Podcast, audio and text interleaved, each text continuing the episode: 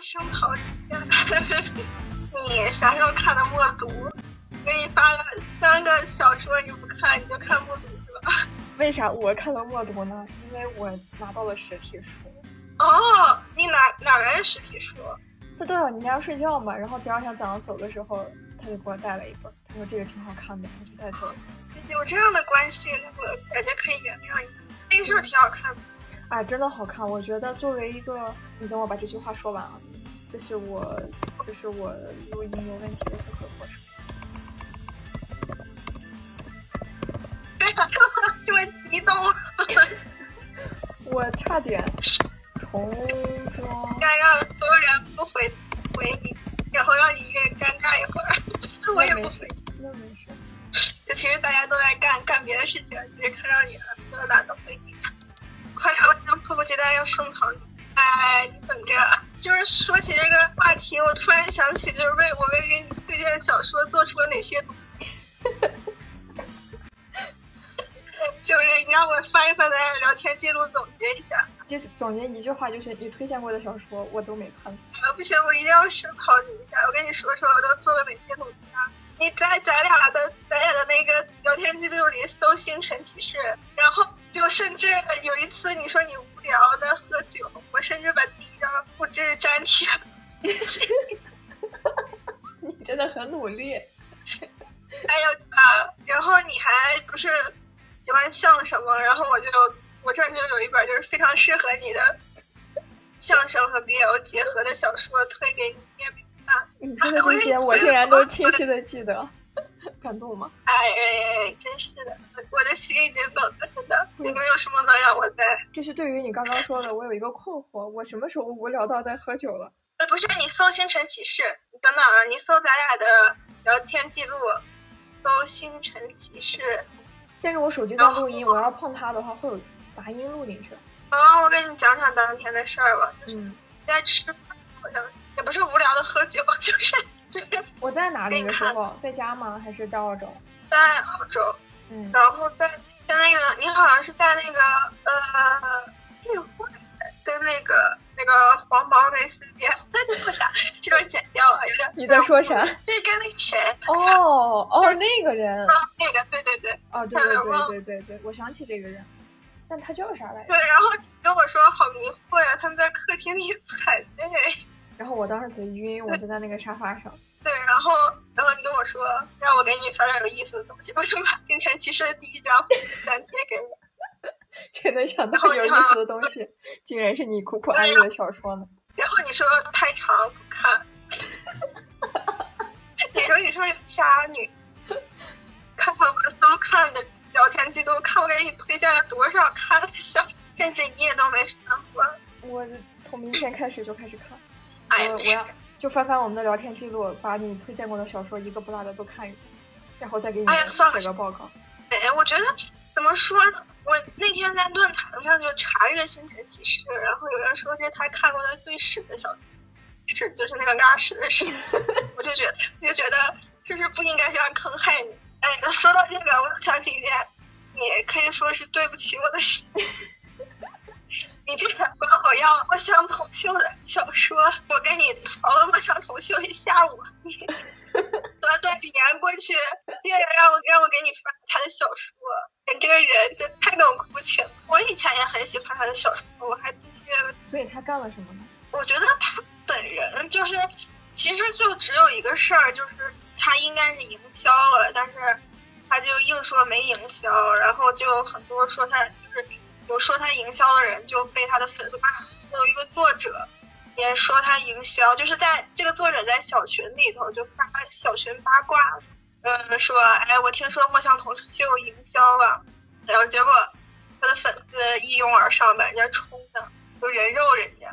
哎呀，我就因为这个事儿好像就特别讨厌，因为我就是比较喜欢，就是就是被他被他粉丝骂的那个作者，也没有说很喜欢，但是我感觉那个人特别可怜，就是看的人很生气。主要是觉得他的话，他的书受众就是不是小众群体，因为耽美嘛和 BL，他一直就是他的受众应该是小众群，但是不相同，秀他的书，他的受众就是那种就基本上所有人都听过。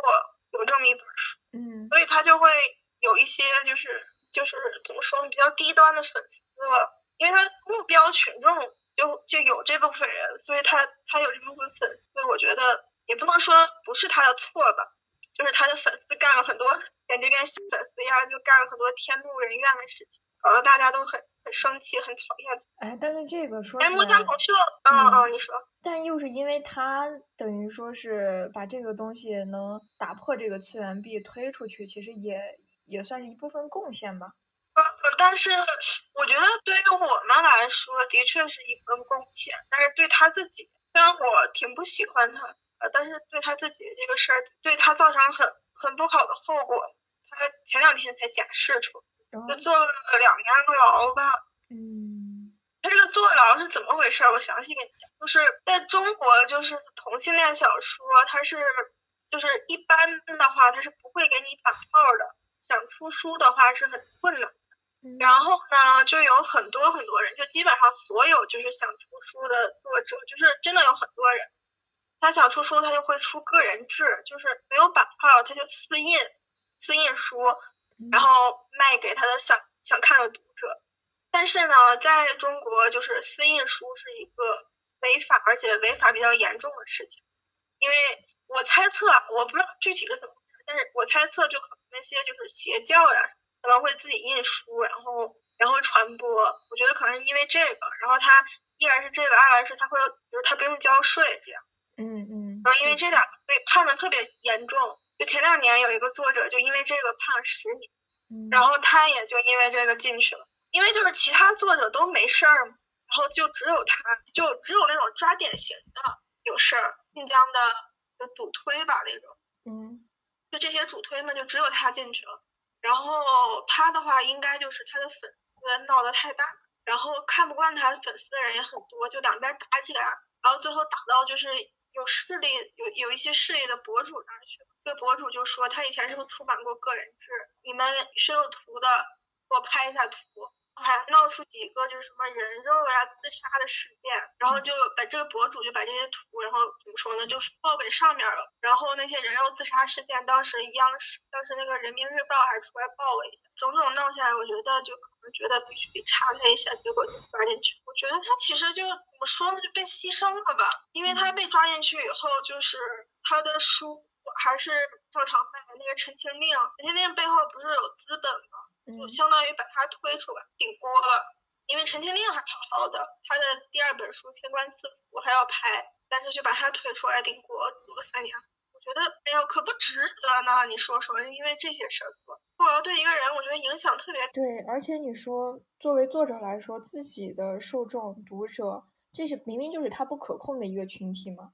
但是因为自己写出来的东西影响了这个，你要这么讲的话，那确实就是你说多，因为看了一些书，自杀的人也有，对吧？杀别人的人也有，比如说资本他这边儿的，还有就是他的个人这个影响力可能过于大了。就是其实，哎，怎么说呢？他当时要是就低调一点，不要那么推广，呃，但是我觉得他其实就是被资本这个害了，因为要推《陈情令》嘛，然后要推动画，都是腾讯在做，然后腾讯这个公司就你懂的，就一个本来不应该就是推广给大众的东西，他们就狂推，然后让很多人都知道，就难免会有一些受众。嗯，希望我觉得就他应他就别碰他现在这个号了，开个新号去写作吧。嗯，其实写的还可以。然后你说起腾讯啊，我今天才看了，就是关于腾讯，它不是有现在有个什么黎明计划嘛，然后被好多 UP 主举报。哦，他那个咋了？我看着 B 站上有什么，但是我没仔细看。就是是这么个事儿，就是腾讯呢，他办了一个类似于视频网站这个东西，然后他就叫了很多 B 站的 UP 主说啊，你你们也来我这个网站来发东西，然后我们会有视频激励啊、创作激励啊这些东西。然后呢，你只要你只要提供给我就是你你的这个平台的运营的一个权限就行了。结果陆续就是有 UP 主，但是不是特别大的，就那种小 UP 主，可能有个几万几千的。有陆续有 UP 主发现，就是，呃，我在你这儿发号，你那个所谓的就是后台的这个运营权限，竟然就是他这个公司可以使用他的这个账号，等于说这个账号又不是他本身的了。就是更严重一点，就是你以后就只能绑定在我们这个视频视频网站发发视频了，就变成这种。就是 B 站墙角还强行把你就是困住。对，而且他这些事儿又是又不是腾讯，又是他们找的外包公司，这些都是外包公司做的事儿。但是腾讯吧，你说他干出这种缺德事儿，我是不信。腾讯就是这种的，他就怎么说他们就很欠考虑，他们有时候做事儿。对，但是我今天看完这个，又继续看腾讯其他一些视频，就是说到这个垄断这个事儿嘛。腾讯它的路子都是，你别人做什么东西，我就做什么东西。就是你做游戏，那我们把游戏抄过来，因为他们他们有钱嘛，对吧？有钱有市场。哎，这个狗啊，然后呼的声音太大了，我都不知道到时候会不会太吵。看默默，一个小儿子吧，这是女儿已经失宠。感觉是小奴隶，他每天他就被我拴在这个阳台上，然后每天被打。现在还到处尿了。对啊，因为现在疫情也不怎么让下去，就一直在家尿。倒不，这倒不是问题，问题是把它放开之后，它就跟疯了一样在沙发上就是疯狂的跑步，然后抓又抓不住。那不管它，就说起垄断这个事儿，就现在的问题就是腾讯它开始发家的，它不是聊天软件这一类嘛？那聊天软件它的。优势在于它可以抓住客户，对吧？就是现在这群人是，就是等于说他的用户是绑定在他那儿了。像之前我想做产品的时候，他就是说，嗯，微信这类产品和你其他的社交软件它的区别就是这类是必需品，对吧？那他在这个赛道上他做的够大，他就垄断了。因为如果你不想用微信，你去用其他什么新兴的聊天软件，没有用户你就做不起来，对吧？就不像其他，比如说，就假如说像陌陌、探探这一类，你想陌陌和探探，他们虽然是不同的，但是他们其实那个内核是差不多的，对吧？交友软件，但是你不用陌陌，你可以用探探，是吧？就是它并没有把用户绑定在这个上面。对，还可以用 Store。呃，对，但是腾讯跟不是腾讯，就是微信跟 QQ 就不一样了，它是等于先有 QQ，然后后面再把 QQ 的人带到微信嘛。他也没有给你选择。微信真的为什么这么火？我感觉就是现在微信已经是个必需品，但它其实功能就就是那么几个，而且都是 QQ 有的。嗯，可能它够简单吧。我之前看那个微信的产品经理他写的书里面有一点，我没看过他写的书，但是我就看过这么一段话。他的核心就是想，对他就是想把这个东西做的够简单、够简化，就是让你用起来不会有任何负担。QQ 它会有一个 QQ 号什么？但是微信一提起它，就感觉是跟手机绑定，手机号绑定。对对，QQ 可能刚开始他们做这个的时候，还是比较偏向娱乐的这一方面，不管是空间啊，还是那个游戏啊，都有。但是 QQ 就更，但是微信就更像那个，你像他们用 iMessage 这种，那我就是给你发个消息，对吧？然后他又免费，然后就说回到这个垄断的这个事儿。那他现在手里面握住用户这个东西之后，就包括他的金钱呀这些能力，因为通过用户通过流量嘛，对吧？就可以把这些东西带起来。感觉他们就肆无忌惮。对。有个这个钱。我今天看到那个他说就是无序扩张。你我们现在比如说游戏，那你像王者荣耀，它也是抄的，对吧？我让顶尖的工程师去做，肯定能做出来这些东西。然后我再把我有手里的有的用户把它给推进去，让它成为最大的平台。那你大家都在玩这个游戏的时候，同时又是这么经典的一款游戏，他其实提到最早的一个例子是那个偷菜。哦哦，我记得以有一个开心农场。对，他说偷菜这个东西也不是腾讯做的，是开心网研究出来偷菜这么一个有意思的模式，结果腾讯看到了，那他就拿去做。对，我觉得百度啊，就是这种巨头软件都有这个问题，百度也我也觉得有一些这个问题。嗯。回来以后就用。他就会就是下个图也要让你下载图，然后呃搜一个什么的关联关联搜索也要让你下百度那个 APP，我就不下。我也是。我就觉得就完全考虑用户体验，然后贴吧也是。反正我一直用那个苹果自带的那个 Safari，然后但是我用百度搜索，但是我只要点开搜索，它就让我下百度软件，然后我就拒绝，然后继续翻。对我也是，而且搜到，而且搜到什么东西，比如说要贴吧的话，永远只能看第一页，你翻第二页，你也要下百度贴吧，那就算了。对我就是攻略什么的，就强行下百度贴。反正你刚刚说到这个点，就是等他做到垄断的时候，对于用户来说，反正也没有可以威胁到他的存在，那么你就变成他想给你看什么，他想做的多烂，你也没办法，你有选择吗？你又没有，就大家不要觉得好像跟自己没有关系。就是如果有什么东西，就是想让你用户体验变好，然后创新一下，首先是百度已经垄断了这个，就可能没人用，就是这个新的。如果他觉得你做出来东西真的好，他又剽窃，然后就反正是让你根本就出不了头，完全牺牲了就是真正在创新的人和用户。对，然后就说回到刚刚这个，现在比如说你有公司，你有新的东西，有新的想法创出来了，那么腾讯过来说他要买你，你卖不卖？就只能卖。你不卖的话，就是你卖的话，你可以拿一笔钱，对吧？或者你可以进入这个这个体系。你不卖的话，你整个公司都没了。你不卖的话，你比如说你要上，你要发行，然后你要上新，你的这个渠道，你总有就是涉及到人家产业的部分，对吧？还有用户，人家就不给你，人家就给你暗中赊账，你怎么办呢？因为像这种创新，他又想就是想要发展起来的，他肯定不就是是那种。没什么势力的，尤其对于这种人来说，他又没办法跟这个抗衡，所以就很难存活。我感觉，想想就觉得我回来以后最大的体会就是特别缺德，有些事情。就虽然咱们现在用的腾讯会议码头，还有一个感触比较深，就是他你在这找就是人工服务，特别是人工的售后，就特别的费劲，就好像他们就是花各种各样的方法，就不让你去找到他们的售后。哎，我实在是就不懂这是为什么。你是找啥售后了？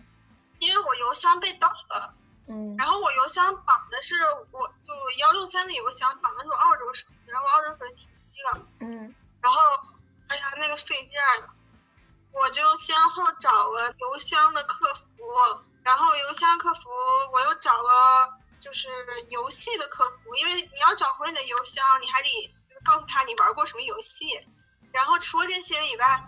我这两天买东西，我还找那个京东售后，京东的人人工售后啊，就是你必须在那儿，就是输入五次人工，然后他中间会给你发各种，就是你输入第一次人工的时候，他会说一个什么什么什么帮助你，会给你发一个链接，你要点进去，你就再也找不到人工了，就必须得点进去就会迷失方向。对对对，然后我我前四次我就点了。就是每次我都卡在，就是我已经输入四次人工了，然后他就会说，现在为您转接人工服务，然后请选择您的订单。但是呢，还是陷阱，就他虽然写了，他已经给你转接人工服务，这还是陷阱。然后你你就得，就是如果你点了这个订单，他就立马给你到别的地方去，他就不会给你出这个人工，必须。有坚定的意志，毫不动摇的输入五次人工，他才可以出来人。找个售后还可以磨练意志。然后我又，然后我因为就是这个出来以后换手机号，我又分别找了就是联通和电信的这个人工服务，也是特别费劲。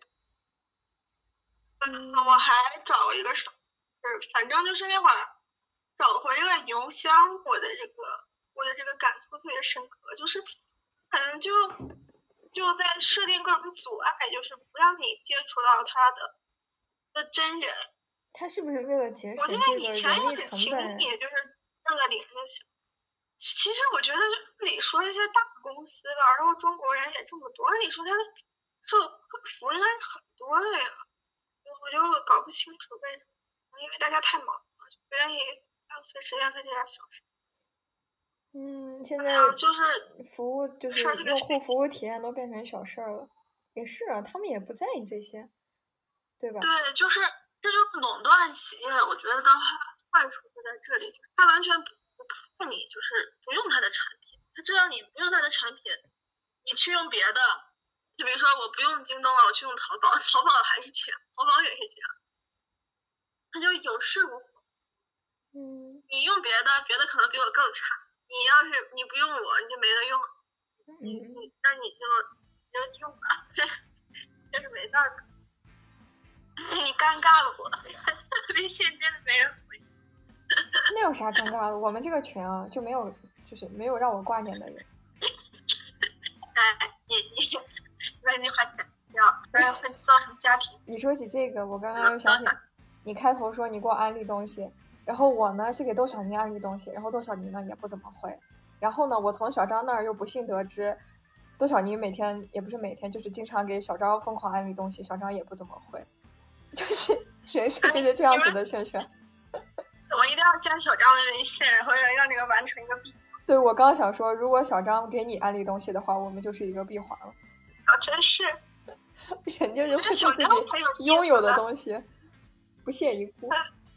然后刚刚说到，我刚才，你说，嗯，其实今年这种事儿比较多，就是他反垄断法出台，包括执行了很多。前段时间比较出名的不是那个美团的罚单吗？你记得不？我我不记得这是。就是美团它实行二选一制度，所以给他开了多少亿的罚单？我不记得具体数字是十亿级还是百亿级的。好像好像有点有点。这个数额还是挺多的。我不记得具体是多少钱，我看了分析说这个数字是美团它一年的利润，所以还是比较挺挺大很手。对，那你这一年白干了嘛，对吧？你一年的利润的话，等于说你就是把成本刚去掉了，你没有赚钱。然后不管对腾讯也有，腾讯罚单也开了，但是就说这一这一部分吧，你知道那个斗鱼跟还有一个游戏平台叫啥来着？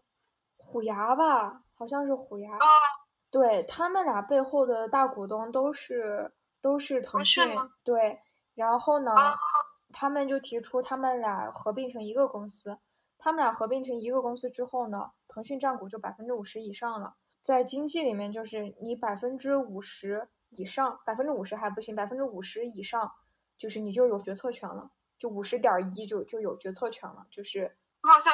在那个商战小说里头看到过这个，对，这个是规定，如果他们俩合并了，那么直播这个行业等于说腾腾讯它也是垄断了呗，然后这个就被叫停了，就没有让他们俩合并，就被国家叫停了，就是市场监管总局它就禁止虎牙和斗鱼的 有限公司合并，所以我就觉得就这些的措施还是表明了这个立场，然后就做了这一系列之后，腾讯它就比较默默赚钱了，就是这种感觉。然后他就说到，那国外他应对这个情况，就是当时微软不是也是做到一家独大了吗？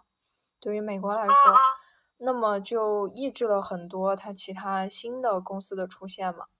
然后美国对他的决定就是，你公司必须一分为二，然后两家公司独立经营，就等于把你拆开了。哎，我觉得挺好的。对，然后他就是说，如果他说如果当时不把微软这样子，你任由他这样一个互联网公司这样。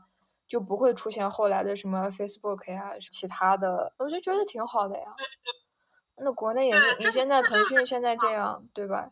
所以反垄断还是很有必要的。然后像欧盟的话，它也是对，会对不管是微软还是亚马逊会处以特别特别高的罚金，对于垄断这种。就其实我的话，我觉得，嗯，怎么说？我是特别希望，就是国家就是出手整治这些。整治这些资本的，因为就毕竟关系到我个人了，因为我的用户体验特别不好，嗯，就我觉得可以享受到，就就是会给我一种，我也是用户，怎么说呢，我也配得到很好的服务。嗯，但是我觉得我们这么说的话，可能有人会想，啊，就是啊，已经这样这样就很不错了，但是明明是可以做得更好，就是没有理由，对吧？你不能说啊，是你想要太多了，你那你后期的。他想不想做好，就完全看他心情了。他公司做大了，他其实就应该去做好这些。对他的，他专注的点应该在于他产品的升级和服务理念的更新，对吧？比如说我刚开始可以涉及到几个点，那你去扩大这些点，形成面。就像五 G 它这种产品类型的升级。我原来下电影可能要一个多小时，那你产品服务升级上去了，我现在下电影很快，对吧？让人去感受到这种，而不是说你把用户拉拢过来，你就把人家框在那儿，然后继续去扩大你的资本，对吧？对，我觉得他应该就是通过让用户觉得他们的产品更好的这种方式去留住用。现在的话，他是就是比烂，就是比烂，你不用我，别的更烂，然后好的话。我要不就挖断它的根，我要么我就剽窃它。好的东西出头不了，然后真正垄断的企业又在比烂，我觉得这很怎么说呢？可能对于这些大企业来说是很方便的事情，但对于用户来说真的很不好。我觉得把腾讯这样也这样一分为二，哎，我觉得很好。然后那可能有人会想，那他们有那么好的实力，那他们难道不会弄出更好的东西吗？但是我觉得，我我个人觉得啊。当你在没有竞争力的时候，就是你你俯瞰众山小的时候，其实你我觉得可能会更想就是我去扩大我的公司，再去扩大经营，扩大覆盖范围。你埋下头来搞科研，那个重心可能就没那么稳了。对，你看苹果，它虽然就是因为在中国找那个廉价高动力，嗯嗯，被人家批评的不行，但是它的确是每年花很多时间在这个用户体验上。它这个笔记本就是，就是因为我前两天想买笔，所以我了解。嗯。然后刚刚说到，就是说到就是这个企业嘛。他现在不是大家都打低价战嘛？你便宜，我比你更便宜，对吧？然后包括像拼多多这种东西的出现，它这个理念是不错呀，就是我们拼团，但是你那个上面怎么说质量不好，对吧？然后你去用这个抢占市场份额，可能买家会觉得，哎，这有什么不好的？我买到了便宜的东西，对吧？但是问题就是，你这样长期下去，他们就是大家利润点很低，利润点很低，就是生意很难做。生意很难做的话，就是我现在因为就是有这么店里待了一年的这么个感觉嘛，感受就是压利润真的不是一件好事儿。就是你去买，你就按那个价格买，你从哪儿买到便宜的，可能暂时是你是便宜，但这么说就大家也不会想那么多，可能觉得我能拿到便宜就是便宜了。但是从从宏观看的话，获得利润呀，各种渠道都少了之后，老百姓就越来越难赚钱了。而大家还在用这种压低利润的这种去做这个事儿，其实真的不好。所以我觉得国外它有一些定价，它就是定那个价格，对吧？对，它的话，对它它的会有工会，就是平衡价格。对，它可以去保证这部分人的收益。对，它就除了这个价格，你说价格内卷，我想起这个九九六，就是工作的时间也会内卷，就是。越来越来越低的价格，越来越长的员工工作时间，这些其实都是就是你可以解决的，就是你用这个工人工会或者商会去解决这件事情，或者就是你大部分人的一个也可能是意识吧，就是你去拒绝这个东西，那我就不从这种买这种廉价的东西，不去踩那个雷，但是没办法啊，人还是就是眼前的东西还是拒绝不了呀。比如说拼多多吧，它的卖点。就是钱，你一提起它，大家就想起。其实国外也是有这种超市，就是奥迪。咱们咱们去奥迪买东西的时候，哦，上海开了一家奥迪，你知道吗？看起来就是，就看装修就跟奥迪一模一样，就是跟澳洲那个就是统一的嘛。我看起来感觉好怀念啊，都能想起来，就是原来在奥迪买买时买东西的时候，卖的东西也比较相似，就是以廉价为主。有那牛肉条没。哦，哎呀，那个好好吃呀，我都。我没注意，你不说我都忘了啊！那个好好吃，去奥地必买那个。嗯，便宜又好吃。对它卖点就是便宜，但是它就感觉上就是不像拼多多那样，就是说就是牺牲了它的一些质量。嗯。呃，这个拼多多不是假货多吗？大家说。对。但是它同时和这个 Woolworths 和那个 Coles 一起发展。各有各的卖点吧，就是我我，因为我之前做了一个就是市场营销的时候，我做 cos 的营销的营销组合，做一个分析，就是就没有那种感觉，就是就是就没有那种你便宜我会更便宜，就是我们是全全部都是拿便宜当卖点，我觉得这样应该就是出来一个商会来平衡价格。但是呢，就是也得，同时也得保证买家的利益，就是家和买家两边吃亏。你看这个买家，就像我们刚才说的那样，如果用便宜的价格，他就容易买到假货。但对于卖家来说呢，就是就是很多美团开店的店家，他就因为美团要抽成，然后他的东西又又很便宜，他就根本做不下去了。对，就卖家也很辛苦。我觉得这时候就应该国家出面来解决一下这个。反正我觉得拼多多它。它其实更适合那种原产地的商家，对吧？他不想经过这种。买点水果什么的。对，水果这个可以。还有就是那种批发量的东西，就比如说我我会从那个什么，呃，一六一八还是什么，就是那种我会从上面买袜子，但是他会说是十双起批或者二十双起批，那这个也没问题啊，对吧？你就是这么一个模式。哎，我还是觉得。这种低价竞争对整个都行业都不好。你现在不是是不在卖家端，但是你说他们有有利有利益了，那么他们可以给别人一些高的工资，按照他那个分析来说，他这样的话，社会是螺旋上升的嘛？就是通过用户或者买家多掏的可能这十块五块，你整个的就整个经济是往上的，不管是人员工资还是说这个利益点，你这样子的话，他们才有其他精力去做其他事。感觉就是方向错，他现在是甚至不能说是以价格便宜为卖点，现在感觉是以压榨为卖点，不管是对卖家自身的压榨。这个公司里员工的压榨，感觉是在上层在压榨下层，然后结果卖家和买家都没有什么特别好的收获，就他可能收获一些，但是都是蝇头小利，就不是他真正该收获的东西。我觉得就就就完全是一种恶性竞争，恶性的循环。哦，那比如说我我我一个公司，我想给我人员正常的工资待遇，那么我能给你五千。那我做出来的东西是不是我考虑到我人员工资成本，那我成本就高了，对吧？那我是不是就要相应价格卖的高了？但价格卖的高又没有人认可，那谁能给的开得出这种高工资呢？所以大家都是压低这个人力成本嘛。你看这个常总，一下就点出了当了当了常总以后，一下就点出了压榨员工的真相。你是不是快要被员工们打打一下了？没有没有没有。其实，其实我虽然在这么说，那么我们在买东西的时候，在挑挑来挑去，很大一部分人心态还是说我挑了很多，那最后我买一个便宜的。嗯，我觉得这种心态其实很正常，就是你可以把便宜为卖点嘛，就像奥迪说了很多次奥迪一样，就是，但是同样，Cos 和 Volvo 不会因为它奥迪出了一个奥迪价格便宜，它就拼命压压榨自己的价格。别的卖点，就现在这个市场上，就是一个个性的市，一个良性的市场，应该是你有你便宜的卖点，但是我有我更多的别的卖点，我没必要说去把我的价格压低，来跟你拉到同一水平线上，因为我如果价格太低的话，它那个太低的话会被那澳洲的一个什么什么局处罚的，对，你不能都这样，对，不能这个价格，你这个等于说恶意搅乱市场了，对对对，他会他会因为这个处罚你。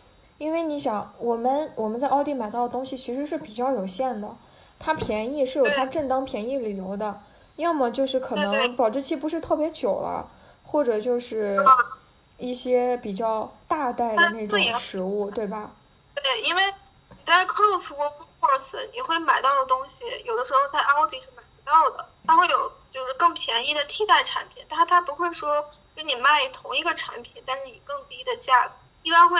出一款就是更便宜的替代产，对，就是的，我觉得它就是集中了，可能它是一个德国德国企业，对吧？对。拼多多就不一样了，就是大杂烩，你看到任何你在外面高价的东西，你到他这儿，哎，价格是二分之一都有，就会对买家和卖家都造成一种困惑，就是你买家会想，你去别的地方买有保质量的商品，你会想，你是不是可以去拼多多买？人家那么便宜，你卖家看到拼多多东西这么便宜，你也会想，我是不是卖的太贵了？我应该更降价，要不然根本卖不造成一种特别恶、特别恶劣的循环。而且他他把这种便宜包装成了实惠，他就会觉得哦，我是给你省去了中间的费用，而不去谈我是压榨了这部分利润空间。